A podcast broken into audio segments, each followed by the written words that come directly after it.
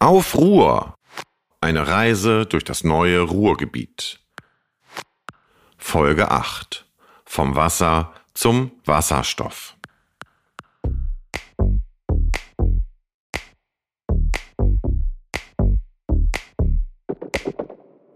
Wasserstoff, das ist so eine Art Wundermittel der Energiewende. Alle arbeiten daran, alle reden darüber, nur verfügbar ist er nicht. Das soll sich ändern und zwar schnell. Ganz vorne mit dabei das Ruhrgebiet. Und darum geht es in unserer neuen Folge unseres Podcasts Auf Ruhr. Eine Reise durch das neue Ruhrgebiet, um den Wasserstoff und wie das Ruhrgebiet auch in Zukunft die Energiezentrale Deutschlands bleiben will.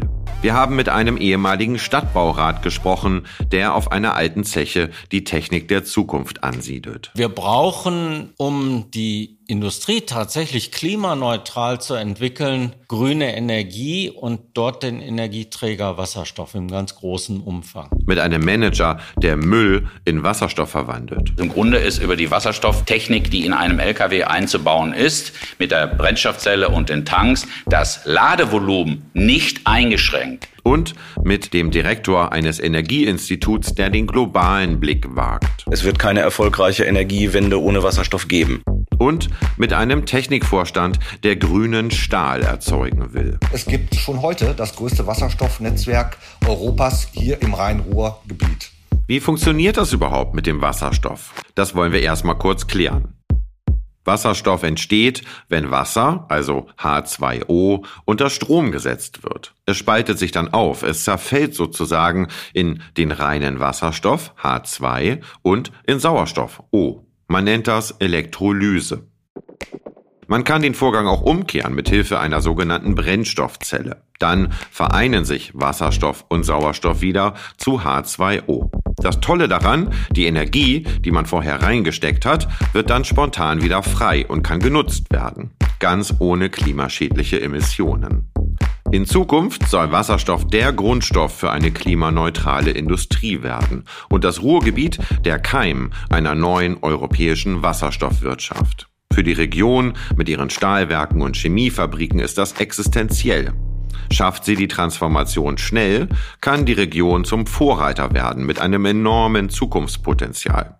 Die Voraussetzungen dafür sind hervorragend, wie wir sehen werden.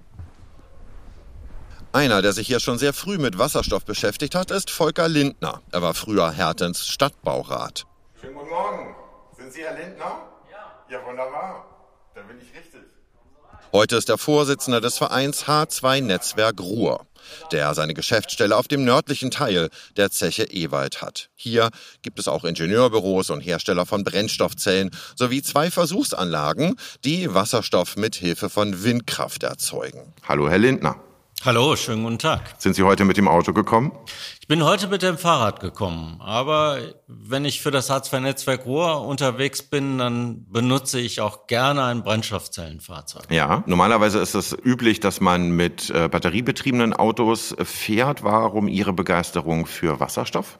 Na, das Brennstoffzellenfahrzeug hat äh, im Augenblick schon ein paar Vorteile. Äh, man kann sehr schnell tanken, in vier Minuten, also ähnlich wie ein Benziner. Hm. Und äh, man hat äh, die Möglichkeit zur Zeit noch der größeren Reichweite. Und ansonsten macht es halt Spaß, elektrisch zu fahren. Wir wollen aber zeigen, dass das funktioniert mit Wasserstoff. Ja. Auch wenn im Pkw-Bereich auch nach meiner Einschätzung in Zukunft der batterieelektrische Antrieb überwiegen wird. Ja. Reichweite sagten Sie eben 600 bis 700 Kilometer sind es, glaube ich, mittlerweile mit einer Füllung. Tankstellen sind das Problem. Sie haben ja eine vor der Tür, aber ansonsten sind die nicht so reich gesät, oder? Na, wir haben in Deutschland immerhin mehr als 90 Tankstellen im Betrieb hm. und damit gehören wir weltweit zu den Ländern, die mit die größte Tankstellendichte neben Japan haben. Okay. Das bedeutet, man kann schon mit diesen Fahrzeugen durch die Gegend fahren. Wir haben eigentlich immer noch das Problem, dass es zu wenig Fahrzeuge gibt. Mhm. Nicht in Härten, weil äh, sich äh, hier viele engagieren. Es gibt eine Kollegin, die fährt tatsächlich privaten Brennstoffzellenfahrzeug. Mhm. Und äh, die Abfallgesellschaft Ruhrgebiet, die hier ansässig ist, äh, ja, er hat äh, sehr viele Brennstoffzellen-PKWs mittlerweile im Betrieb. Nicht nur der Chef fährt dort ein Brennstoffzellenfahrzeug, sondern auch äh, eine Reihe von Mitarbeitern. Hm. Das heißt, wir haben in Herten vermutlich die größte Brennstoffzellen-Pkw-Dichte in der Bundesrepublik. Okay. Sie sind Vorsitzender des Vereins H2 Netzwerk Ruhr. Was macht der Verein genau? H2 Netzwerk Ruhr hat sich 2008 gegründet, um die Aktivitäten im gesamten Ruhrgebiet ein bisschen zu bündeln mit den damaligen Gründungsmitgliedern. Weil wir gesehen haben, als einzelne kleine Stadt oder einzelne Wirtschaftsförderungsorganisation kann man in dieser Szene nicht bestehen. Die ist international organisiert, die ist zwar sehr überschaubar, aber man kann dort am besten Wirksamkeit erreichen, wenn man sich als Metropole Ruhr insgesamt darstellt. Und das haben wir getan. Damals mit einigen Gründungsmitgliedern. Es kamen sehr schnell Unternehmen wie Linde und Air Liquide dazu. Mittlerweile sind wir 70 institutionelle Mitglieder insgesamt. Hochschulen, Forschungsinstitute, aber auch eine Reihe von Unternehmen, Mittelständler und es kommen jetzt auch Berater wie Rechtsanwälte und äh, Projektentwickler und so weiter mit dazu, die sich auch in diesem Gebiet tummeln wollen. Das heißt, wir haben quer durch die Mitgliedschaft mittlerweile eine unheimliche Kompetenz angesammelt. Und was ja. tun wir als Netzwerk? Natürlich vernetzen wir das alles untereinander und profitieren von der Kompetenz unserer Mitglieder und den Institutionen auch außerhalb des Netzwerks, die wir kennen. Das heißt, wir kennen immer jemanden, der was weiß. Wir wissen es selber nicht. Wir ja. haben nur den Überblick, aber wir wissen immer, wer zu welchem Thema auch speziell Auskunft geben kann. Mhm. Und das machen wir unseren Mitgliedern zugänglich. Okay. Wir haben über das Thema Auto schon geredet. Welche Anwendungsfelder gibt es noch? Das Wichtigste ist aus unserer Sicht die Industrie.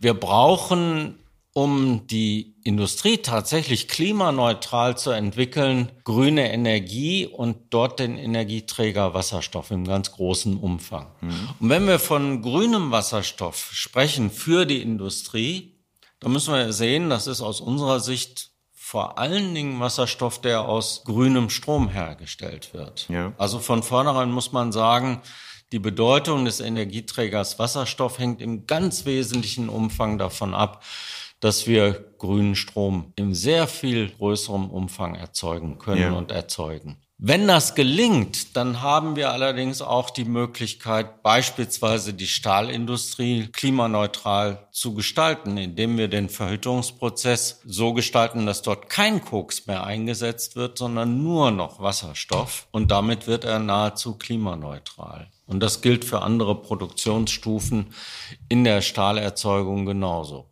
Es gilt für auch in der chemischen Industrie. Sehr große Bereiche der chemischen und Mineralölindustrie ist wasserstoffabhängig. Dieser Wasserstoff wird derzeit aus Erdgas hergestellt. Und gut, das braucht man zurzeit überhaupt nicht weiter auszuführen, welche Abhängigkeiten sich daraus ergeben. Wollte ich tatsächlich gerade machen. Ich habe mit äh, mehreren Unternehmen ja schon gesprochen, die sind tatsächlich komplett abhängig von Erdgas.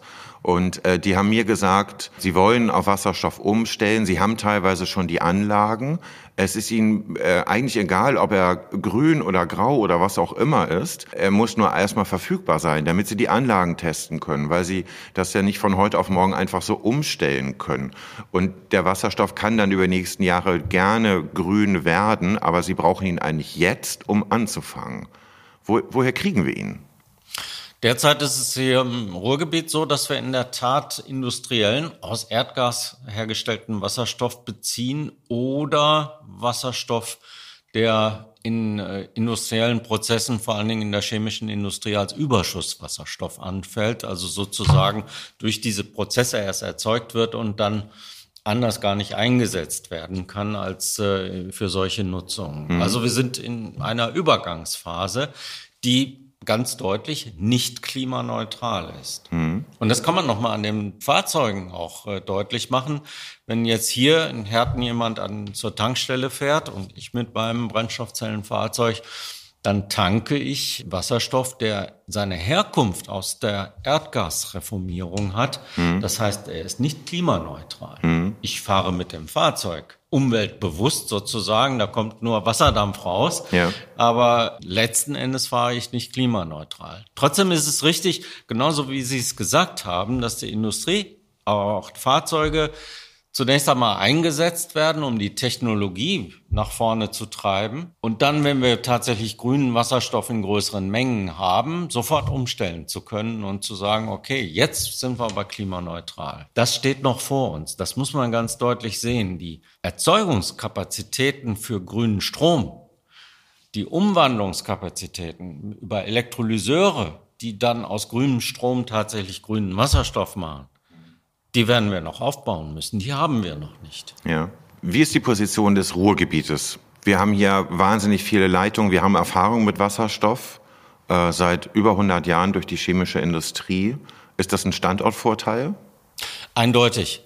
Weil erstens dieser Erfahrungshintergrund ist äh, tatsächlich einer, der für die jetzt anstehende Transformation äh, wunderbar genutzt werden kann. Mhm. Das ist der erste Punkt. Der zweite Punkt ist der, dass äh, gerade die im Ruhrgebiet noch ansässige Industrie ein großer Nachfrager von Wasserstoff jetzt ist und äh, auf dem Weg zur Klimaneutralität im Grunde jetzt schon eine Nachfrage nach grünem Wasserstoff erzeugen kann. Und das spiegelt sich so wider, dass das erste große Leitungsprojekt für grünen Wasserstoff derzeit auf das Ruhrgebiet gerichtet ist. Also bundesweit ist es das erste große Projekt, was eine Industrieregion mit grünem Wasserstoff für eine industrielle Nutzung versorgen wird. Das ist nämlich das äh, Projekt GetH 2. Und das ist im Augenblick in der Planung. Damit beginnt die Umsetzung. Umwidmung einer vorhandenen Gasleitung, Gasfernleitung aus Norddeutschland, aus Lingen, die grünen Wasserstoff hierher transportieren wird und dann für die chemische Industrie im Standort Mahl und für die Mineralindustrie am, in Standort Gelsenkirchen-Scholven nutzbar machen wird. Die Umsetzung wird, da gibt es unterschiedliche Angaben, wie immer in diesen Zeiten, wo man ja in der Umsetzung auch äh, die entsprechenden Kapazitäten braucht, wird aber 2025, 2024, 2025 erfolgt sein. Und das ist für eine industrielle Transformation sehr früh. Und äh, man kann in diesen industriellen Prozessen, die dort gemeint sind, ganz einfach den bisher gasreformierten Wasserstoff durch grünen Wasserstoff ersetzen. Chemisch-physikalisch ja dasselbe. Es beschreibt ja nur die Herkunft, die Farbbezeichnung. Und damit hat man sehr schnell schon eine riesen, äh, auch klimawirksame CO2-Einsparung. Man darf aber auch nicht verschweigen, wir brauchen hier riesige Mengen an Wasserstoff. Ja. Wenn diese Transformation gelingt, was bedeutet das dann fürs Ruhrgebiet? Und wenn sie nicht gelingt, was würde es dann bedeuten fürs Ruhrgebiet? Wenn es uns nicht gelingen würde, dass das Ruhrgebiet äh, mit äh, grünem Wasserstoff zu versorgen, müsste man sich über die Standorte dieser Industrien Gedanken machen, weil sie dann in der Gefahr stehen, abzuwandern in Gegenden und Regionen sogar der Welt, die ähm, sehr viel günstiger grünen Wasserstoff erzeugen können. Das sind die windreichen und sonnenreichen Regionen. Und äh, genau das ist das eigentlich, was jetzt im Augenblick Thema ist. Wie sichern wir die Arbeitsplätze, die in der Industrie, sowohl Stahlindustrie als auch chemischen Industrie hier in der Region vorhanden sind, indem wir jetzt uns darum kümmern, grünen Wasserstoff hierher zu bekommen. Und die augenblickliche auch politische Situation spricht dafür, dass wir das sehr schnell und vielleicht schneller auch äh, schaffen, als äh, das ursprünglich gemeint war. Denn ähm, mit der Substitution von russischem Erdgas steht von vornherein im Hintergrund, ja, warum nehmen wir jetzt große Mengen anderen Erdgases? Gehen wir nicht den weiteren Schritt jetzt gleich, gleich auf Wasserstoff machen. ne? Lassen ja. wir uns nicht jetzt aus Rotterdam gleich grünen Wasserstoff liefern. Lassen ja. wir uns nicht aus Norddeutschland gleich grünen Wasserstoff liefern und bauen dafür die notwendigen Infrastrukturen. Diese Diskussionen gibt es im Augenblick und die werden natürlich dann auch, wenn sie schnell umgesetzt werden, solche Pläne, dann die Standorte der Industrie hier äh, im Ruhrgebiet auch äh, sichern können. Aber auf der anderen Seite ist es auch Voraussetzung für die Standortsicherung, dass uns das gelingt. Ja, ich drücke Ihnen beide Daumen. Danke fürs Gespräch. Herzlich gerne. Für das Ruhrgebiet hängt also viel vom Wasserstoff ab. Aber zugleich sind hier alle auch ganz erpicht darauf, am Zukunftsgeschäft mit dem Wasserstoff teilzuhaben. Industriekonzerne und Mittelständler stellen ihre Prozesse um und erproben neue Lösungen, die mit Wasserstoff funktionieren. Städte wie Herten arbeiten daran, der Wirtschaft gute Bedingungen zu bieten und nicht nur Herten, aber dazu später. Zunächst bleiben wir noch hier in der Stadt. Ich bin mit jemandem verabredet, der schon mittendrin ist in der Umstellung auf die neue Wasserstoffwirtschaft. Joachim Ronge, Geschäftsführer der Abfallentsorgungsgesellschaft Ruhrgebiet, AGR. Guten Morgen, Herr Dahlmann. Ich grüße Sie. Achim Ronge. Hallo. Wollen wir es draußen machen oder drin? Ein bisschen drin sprechen. Ronge ist ein Macher. Er hat sich schon vor sechs Jahren überlegt, dass er mit seiner Müllverbrennungsanlage künftig Wasserstoff erzeugen will. Damals haben ihn noch alle schräg angeguckt, sagt er. Gerade ist er dabei, neue Müllfahrzeuge für die AGR anzuschaffen. Sie werden mit Wasserstoff fahren. Ein Batteriebetrieb kommt für solche Wagen nicht in Frage, denn die schweren Laster brauchen Energie nicht nur fürs Fahren, sondern auch um die Mülltonnen zu heben und die Abfälle zu pressen. Eine Batterie, die das einen ganzen Arbeitstag lang schaffen würde, wäre so groß, dass im Laster einfach zu wenig Platz für den Müll bliebe. Hallo Herr Ronge. Ja, herzlich willkommen, Herr Dahlmann. Wir stehen mitten auf einer Müllverbrennungsanlage. Was hat die mit Wasserstoff zu tun? Herr Dahlmann, die AGR, aber auch Kolleginnen und Kollegen in anderen äh, Müllverbrennungsanlagen äh, sind seit einiger Zeit intensiv dabei, nach den Themen Strom und Fernwärme sich mit der Produktion von Wasserstoff auseinanderzusetzen und eben dies als dritte Energie äh, aus dem Hausmüll zu entwickeln. Der Anlass ist eigentlich ein ganz schön trauriger, nämlich dass hier die Stickoxidwerte 2016 war es, glaube ich, so katastrophal waren, dass man ein Dieselfahrverbot überlegt hatte. Hätte bedeutet, dass sie mit ihren Wagen gar nicht das Betriebsgelände hätten verlassen können. Ja. Wenn wir uns erinnern, Herr Dahlmann, war diese äh, Emissions, äh, das Emissionsniveau kein typisch nordrhein-westfälisches, sondern das gab es in mhm. Baden-Württemberg genauso wie in Norddeutschland. Also es war eine generelle Thematik, dass wir gesagt haben, es gibt eben Emissionsschwerpunkte die etwas mit der Logistik zu tun haben, Klammer auf, mit dieselbetriebenen LKWs, mit Diesen oder auch Pkw. Und es war für die AGR ganz wichtig, dass wir strategisch sicherstellen, dass der Zustrom an äh, Input, also an Müll, der zu uns kommt, aber auch der, der Abstrom an Reststoffen, der aus der Anlage wieder raus muss, alles per Lkw sichergestellt wird. Sonst hätten wir eines Tages den Bürgern sagen müssen, liebe Bürgerinnen, lieber Bürger, wir können nicht mehr bei dir durch die Straßen fahren oder dem Industrie- und Gewerbebetrieb. Wir, wir, die Logistik ist eingeschränkt, weil die Emissionen da sind. Und wir wollten erreichen, dass wir quasi eine emissionsfreie Logistik hinkriegen. Ja, das heißt, Sie haben überlegt, wie kann man LKWs dekarbonisieren? Und dann sind Sie auf Wasserstoff gekommen. Warum Wasserstoff?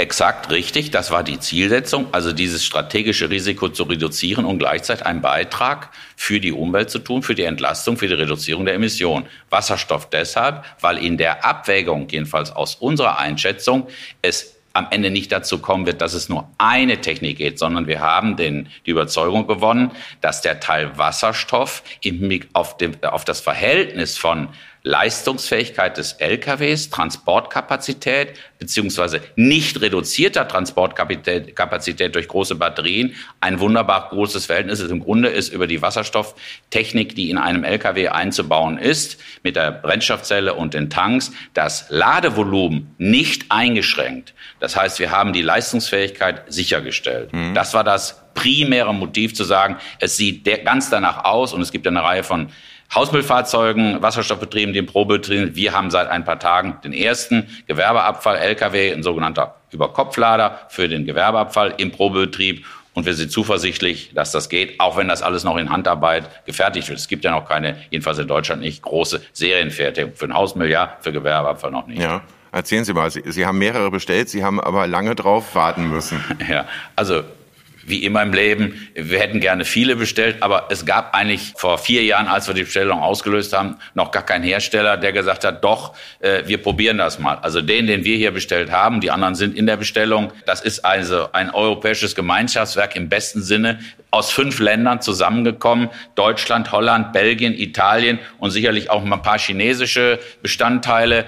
Aber Sie können sich vorstellen, und das in äh, Lockdown-Zeiten, was das bedeutet hat. Und es ist eben alles Handfertigung. Hand Handfertigung. Es gibt ja noch keine Serienfertigung. Und ich kann auch jeden äh, Lkw-Hersteller verstehen, der sagt, eine Serienfertigung lohnt erst für mich, wenn ich eine Losgröße von 200, 300 oder 400 Stück habe. In der Schweiz hat ein Spediteur, glaube ich, 1000 Stück beauftragt. Ich würde mir wünschen, nur AGR ist nicht so groß, dass wir 1000 Stück mal beauftragen werden, um dem Ganzen einen richtigen Schub zu geben, damit wir im wahrsten Sinne des Wortes wasserstoffbetriebene PS auf die Straße kriegen. Wir als AGR sind da leider zu klein, aber es wird uns gelingen und das ist dann Stufe zwei unsere Rakete, wenn ich so sagen darf, Herr Dahlmann. Wir haben ja neben dem Thema Lkw sofort gesagt, wir wollen eine Wasserstoffproduktion und eine Hochleistungstankstelle. Das wird keine zwölf Monate mehr dauern, Klammer auf, vorausgesetzt die Lieferketten durch das Thema Corona und Krieg äh, werden halten wird dann dazu führen, dass wir hier mindestens 100 Lkw rund um die Uhr betanken können. Also die 100 Lkw, die zu uns kommen, eigene und die der Kommunen, plus Pkw, plus noch einen weiteren Teil über Trailer an die Industrie. Das heißt, wir haben hier eine lokale,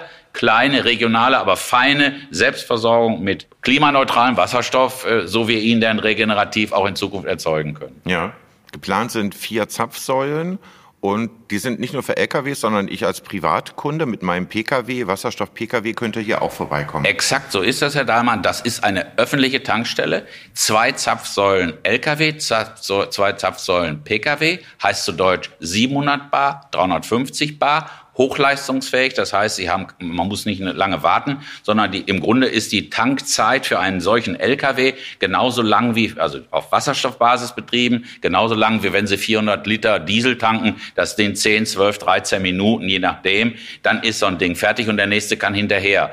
Nun sprechen wir über das Ruhrgebiet, Schwerindustrie. Ganz viele Unternehmen, die lieber heute als morgen umstellen würden auf Wasserstoff. Kann man die mit beliefern? Herr Dahlmann, wir würden so gerne, aber das, was die AGR im industriellen Maßstab hier produziert, wird dazu reichen, diese 100 Lkw, PKWs und ein bisschen die Industrie drumherum, also Gewerbebetriebe zu betreuen. Aber dazu sind wir wirklich zu klein. Ähm, Deutschland wird immer ein Primärenergieimportland bleiben eine Selbstversorgung noch mit noch so viel Photovoltaik im Wind wird nicht gehen. Wir werden es importieren und es wird dann hoffentlich auch grüner Wasserstoff sein, der importiert werden kann. Wir, wir sind zu klein. Äh, äh, es wird andere Müllverbrennungsanlagenbetreiber geben, die das auch lokal machen können, so wie wir. Und viele lo kleine lokale äh, Versorgungsinseln werden helfen. Aber wir werden aus der Müllverbrennung heraus nie im Leben einen so nennenswerten Beitrag für die Großindustrielle, also wenn ich an die Kollegen in Duisburg denke, Stahlwerk, nein, das ist far too much, ja. Ja. Was sie brauchen. Ja. Okay, ich finde es trotzdem toll, dass Sie so früh angefangen haben damit und ja auch sich teilweise den Kopf eingerannt haben, gerade mit den Fahrzeugen. Großes Kompliment. Danke fürs Gespräch. Ja. Herzlichen Dank und äh, Sie sind herzlich willkommen äh, Anfang des nächsten Jahres, um dann vielleicht ja bei der Inbetriebnahme dabei zu sein. Ich drücke die Daumen. Vielen Dank. Das Ruhrgebiet hat für die Wasserstoffwirtschaft beste Voraussetzungen. Ein Ranking des Instituts der deutschen Wirtschaft in Köln sieht es im Vergleich mit den anderen Regionen in Deutschland sogar auf dem ersten Platz. Die Bedingungen für grünen Wasserstoff stehen gut. Denn die Region hat alles, was sie dazu braucht. Unternehmen, die heute schon Wasserstoff herstellen und verteilen, andere Unternehmen aus den unterschiedlichsten Branchen, die Wasserstoff in teils sehr großen Mengen benötigen. Wieder andere Unternehmen, die an neuen technischen Lösungen arbeiten, um die Erzeugung und Verarbeitung von Wasserstoff leichter und günstiger zu machen viele Forschungsinstitute und eine Infrastruktur, die heute schon gut ausgebaut ist. Dazu einen regen Austausch zwischen allen wichtigen Akteuren und eine Politik, die den Wasserstoff fördert. Unlängst ist auch eine Koordinierungsstelle für Wasserstoff gegründet worden, die Hydrogen Metropole Ruhr, die klimafreundliche Erneuerung vorantreiben und die Kommunen und Institutionen vernetzen soll. Alle wollen sich hier mitmischen im Wasserstoffgeschäft. Das ist nicht nur in Herten so, sondern auch an anderen Orten im Ruhrgebiet. Drei Beispiele. Im Duisburger Hafen entsteht ein Technologie- und Innovationszentrum für Wasserstoff. Unternehmen können dort Wasserstofflösungen für den Verkehrsbereich testen. Im Chemiepark Mahl betreibt die Firma Air Liquid schon heute die europaweit größte Abfüllanlage für Wasserstoff. Außerdem gehört dem Unternehmen das deutschlandweit größte Netz aus Wasserstoffpipelines. Und auch Gelsenkirchen treibt das Thema voran mit einem H2 Solution Lab, welches mittelständischen Unternehmen den Weg in die Wasserstoffwirtschaft zeigen soll und in einem neuen Studiengang Fachkräfte ausbildet. Mit der Erprobung von Technik, wie zum Beispiel Turbinen im Industriemaßstab am Kraftwerkstandort Juniper und mit dem Klimahafen Gelsenkirchen, wo 17 Unternehmen eine Art Blaupause für die klimaneutrale Transformation einer ganzen Industrielandschaft entwickeln. Einer, der die Pläne ganz besonders gut kennt, ist Michael Brotmann. Er ist Professor an der Westfälischen Hochschule in Gelsenkirchen und Direktor des dort angesiedelten Westfälischen Energieinstituts. Ein Spezialist für Energiewandlung und Verteilung. Da sind wir jetzt zu Gast. Hallo, Herr Brotmann. Ich grüße Sie. Sie forschen in Gelsenkirchen seit mehr als 20 Jahren über Wasserstoff. Gleichzeitig haben wir hier praktisch im Nacken die großen Raffinerien, die Gelsenkirchen äh, jahrzehntelang geprägt haben. Wird Gelsenkirchen jetzt eine Wasserstoffstadt? Also zum einen ist Gelsenkirchen traditionell schon ein wenig Wasserstoffstadt statt, denn äh, die Raffinerien arbeiten natürlich mit sehr, sehr viel Wasserstoff und sind im Moment auch gerade bestrebt, äh, den äh, ja bisher immer auf fossiler Basis gewonnenen Wasserstoff durch grünen Wasserstoff zu ersetzen. Aber Gelsenkirchen will noch weiter gehen, will eben halt in dem Bereich der Wasserstofftechnik sich etablieren. Es gibt hier drei große Initiativen, die die Stadt Gelsenkirchen mit den Akteuren versucht voranzutreiben. Und insofern wird Gelsenkirchen in den nächsten Jahren Wasserstoffstadt werden. Davon bin ich überzeugt. Hier wird richtig Geld investiert, richtig viel Geld. W wofür genau? Ja, ähm, also das Bestreben ist im Moment äh, da, dass die Unternehmen, äh, die sich mit dem Wasserstoffthema sehr intensiv neben der Hochschule auseinandersetzen, einerseits einen Modellversuch aufbauen wollen im Klimahafen, wo die Unternehmen, die dort eben halt sehr stark ihren Wärmebedarf derzeit noch aus Erdgas decken, diesen dann aus Wasserstoff decken wollen und damit ja äh, pilotieren, äh, dass äh, Unternehmen dann in Zukunft eine Abziehfolie Folie haben und sagen, ja, so kann es gehen, so kann man den Wasserstoff nutzen, um Erdgas zu ersetzen. Ja. An welchen Themen arbeiten Sie hier konkret gerade? Wir sind vorrangig mit der Gewinnung von grünem Wasserstoff befasst, und zwar mit der Elektrolyse. Wir befassen uns da mit zwei ganz interessanten neuen Ansätzen. Einerseits äh, haben wir gesagt, äh, wir wollen äh, die Elektrolyse versuchen auf hohem Druckniveau zu realisieren. Äh, wir haben dazu ein äh, Patent hier bei uns in Gelsenkirchen angemeldet, aus dem viele weitere Patente entstanden sind. Das ist das sogenannte Patent der hydraulisch verpressten ja. Elektrolyse. Äh, und auf der Basis ist es möglich, den Wasserstoff auf hohem Druckniveau zu erzeugen und am Ende damit dann Kosteneinsparungsmöglichkeit, Speichermöglichkeiten etwas einfacher darstellen zu können. Ja. Ähm, das ist das eine Ziel. Und äh, die PEM-Elektrolyse, die ich vorhin angesprochen habe, basiert im Moment noch auf sehr viel Einsatz von Rohstoffen, die teuer sind. Also man braucht dafür Iridium. Der Iridiumpreis ist im Moment gerade sehr, sehr stark gestiegen. Man braucht Platin als ein Edelmetall in der Permelektrolyse. Auch der Preis ist eben halt im Steigen begriffen. Man ahnt äh, ein sehr teures äh, Vorhaben. Mhm. Und da versuchen wir momentan die sogenannte AEM-Elektrolyse auch mit weiter voranzutreiben, auch mit Industrieunternehmen hier aus der Region, die dann mit wesentlich kostengünstigeren Komponenten arbeiten kann. Ja, vor allen Dingen stelle ich mir vor, wenn jetzt die ganze Welt äh, umschwenkt und auf Wasserstoff setzt, dann, dann gibt es diese Edelmetalle gar nicht auf dem Markt, oder? Das kann die Konsequenz sein und wird man sicherlich vielleicht dann auch alternative Materialien finden können, aber die werden halt eben äh, immer edle Metalle sein müssen, die von Natur aus teuer sind. Ja. Wie ist das Ruhrgebiet aufgestellt in diesem Spiel? Es, will, es ist ja Energiezentrale Deutschlands, es will weiter Energiezentrale bleiben, ähm, auch im europäischen Kontext. Ist das mit Wasserstoff machbar?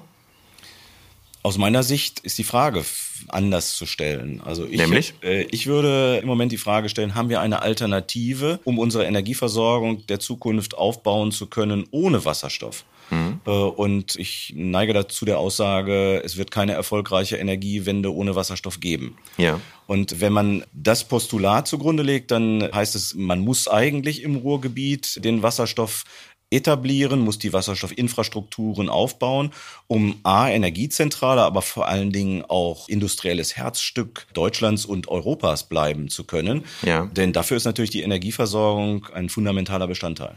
Nun machen wir uns nichts vor, die Industrie, die hier ansässig ist, braucht Unmengen an Wasserstoff. Wo soll der herkommen? Der Wasserstoff wird definitiv nicht nur aus deutscher Produktion kommen. Also die Wasserstoffgenerierung wird natürlich sinnvoll da gemacht werden, wo regenerativ Energie günstig und einfach gewonnen werden kann. Mhm. Und das ist zum Beispiel eben halt, wenn man Solarenergie zugrunde legt im Sonnengürtel der Erde und insofern wird äh, der Wasserstoff dort äh, wahrscheinlich produziert werden und dann über Pipeline-Systeme, über den Seeweg oder andere Wege dann auch äh, Deutschland und Europa erreichen. Insofern ist dann nur die Frage, ob ausreichend Wasserstoff auf dem Weltmarkt verfügbar gemacht ja. werden kann. Ja.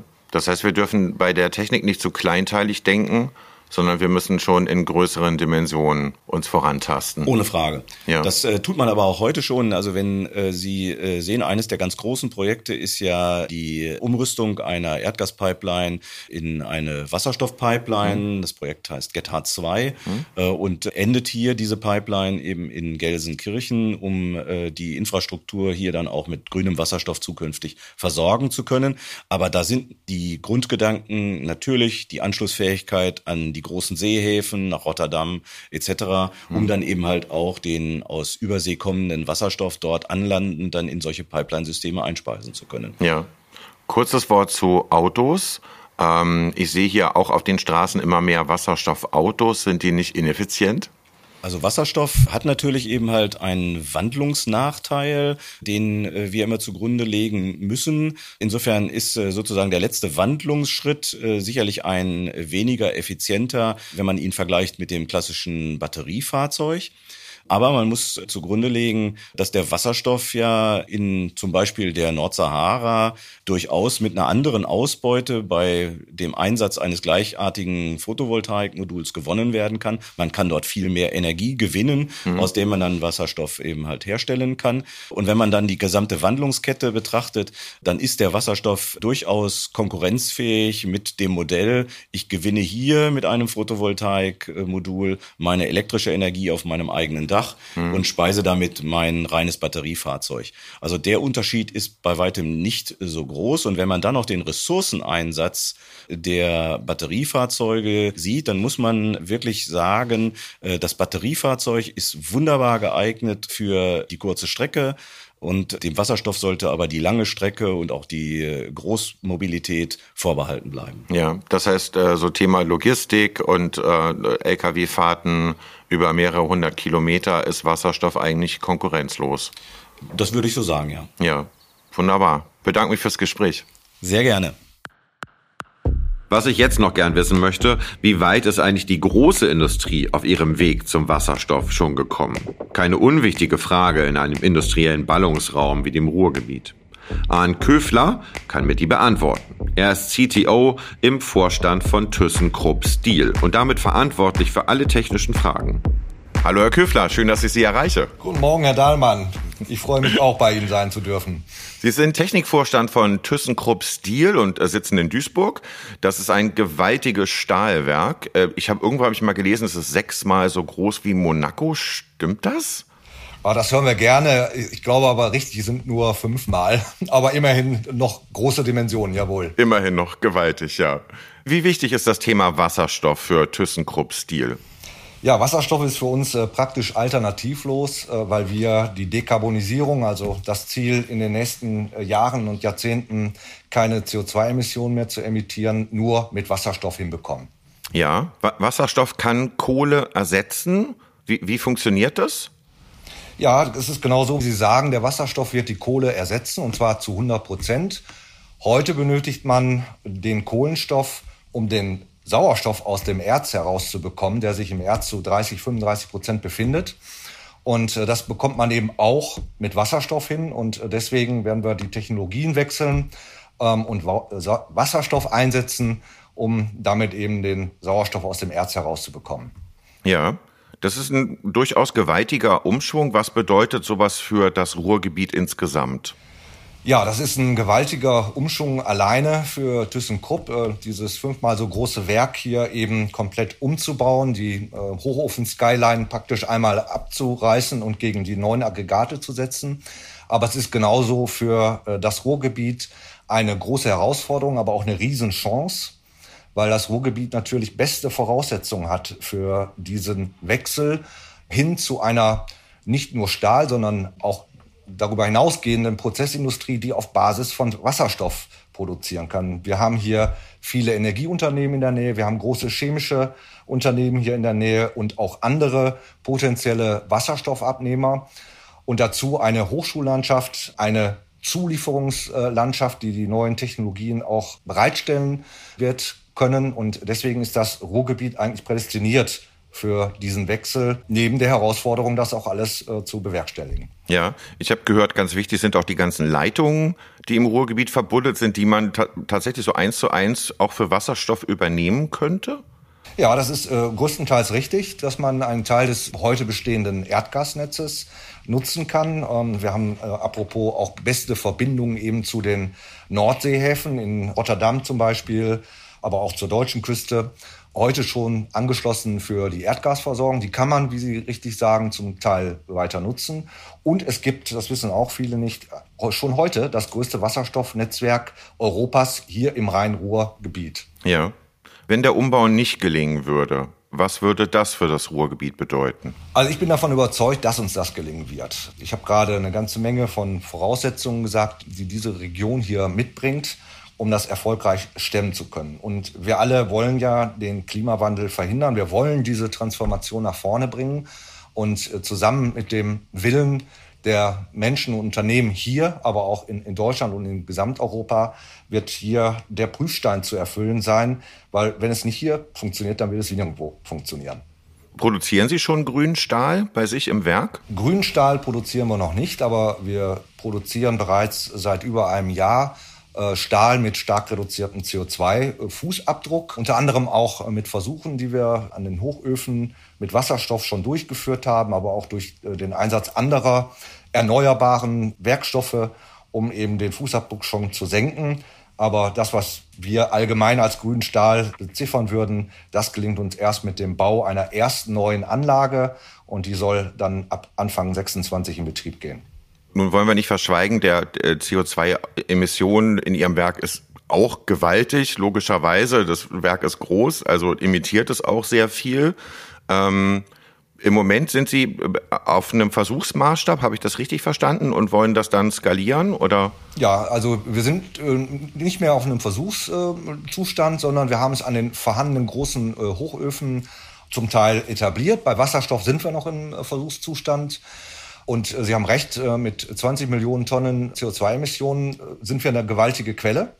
Ähm, aber deswegen auch ähm, der beste Bestandteil eines, eines Zieles, diese 20 Millionen an einem einzigen Standort eben durch die neuen Technologien auch zu eliminieren. Ja. Geben Sie mir mal so ein Größenbeispiel. Wie viel Wasserstoff würden Sie benötigen für Ihr Werk? Ja, wenn wir die vier Hochöfen ersetzen, dann benötigen wir rund 800.000 Tonnen Wasserstoff. Und für den ersten Schritt, den wir dann ab 26 planen, werden wir in der Hochlaufphase dann final knapp 100.000 Tonnen schon benötigen. Und bis Ende des Jahrzehnts eben schon fast 300.000 Tonnen. Ja, das sind immer so Einheiten, das, das kann man sich so schwer vorstellen. Sie haben in einem Vorgespräch haben Sie mal das Gasometer in Oberhausen ins Gespräch gebracht. Das hat, glaube ich, jeder so ein bisschen vor Augen, wie groß das ist. So ein Fassungsvermögen eines Gasometers, wie viel wäre das dann? Also das brauchen wir, um bei dem Bild zu bleiben. Wir brauchen das Fassungsvermögen dieses ehemals größten Gasometers Deutschlands zweimal pro Stunde komplett mit Wasserstoff gefüllt. Zweimal pro Stunde. Haben Sie schon eine Ahnung, wo das dann alles herkommen soll? Ja, wir sind intensiv dabei mit vielen Partnern hier eben aus der Umgebung, aber auch aus äh, näherer Entfernung in den Niederlanden zum Beispiel, bis hin auch zu den MENA-Staaten, also den Regionen rund ums Mittelmeer, eben entsprechende Projekte vorzubereiten. Und die entsprechenden Umsetzungen, die werden jetzt auch, wenn wir die erste Anlage dann auch bestellen, Ende dieses Jahres werden wir auch diese Versorgung dann auch konkretisieren, so dass wir davon ausgehen, in den nächsten Jahren auch Wasserstoff hier hinzubekommen. Ja. Ist es ein Vorteil, wenn man den im Süden produziert? Herr Brotmann, mit dem ich ja gesprochen hatte, hatte gesagt, wir, wir dürfen Wasserstoff nicht immer sehen als etwas, was von der Nordseeküste kommt, weil da wird's teuer. Lassen Sie uns das globaler sehen. Lassen Sie uns auch in den Süden gehen oder nach Nordafrika. Ist das durchaus eine Perspektive, die Sie im Kopf haben? Also der Vorteil, es hier aus der Nähe zu bekommen, ist der, dass man das natürlich zeitlich viel eher zur Verfügung haben wird. Deswegen werden die ersten Versorgungsschritte mit Sicherheit hier aus dem näheren Umfeld kommen, also bis zur Nordsee genauso wie Sie es beschrieben haben. Aber auf Dauer ist Deutschland eben ein sehr dicht bevölkertes Land, hat entsprechend wenig Flächenressourcen, die durch Wind und Sonne geerntet werden können zu Strom, ähm, zu entsprechenden wettbewerblichen Kosten. Und deswegen wird es mit Sicherheit eine Wasserstoffwirtschaft, eine globale geben. Die äh, Entwicklungen sind ja auch schon gestartet. Und meine Prognose ist, dass es ein Energiegut oder für uns ein Reduktionsmittelgut wird, äh, wie es heute auch weltweit gehandelt wird. Okay. Ich bedanke mich fürs Gespräch und ich drücke Ihnen die Daumen, dass das alles so funktioniert. In unsere aller Interesse. Herr Dahlmann, ich danke Ihnen für dieses Gespräch. Herzlichen Dank. Schönen Tag noch.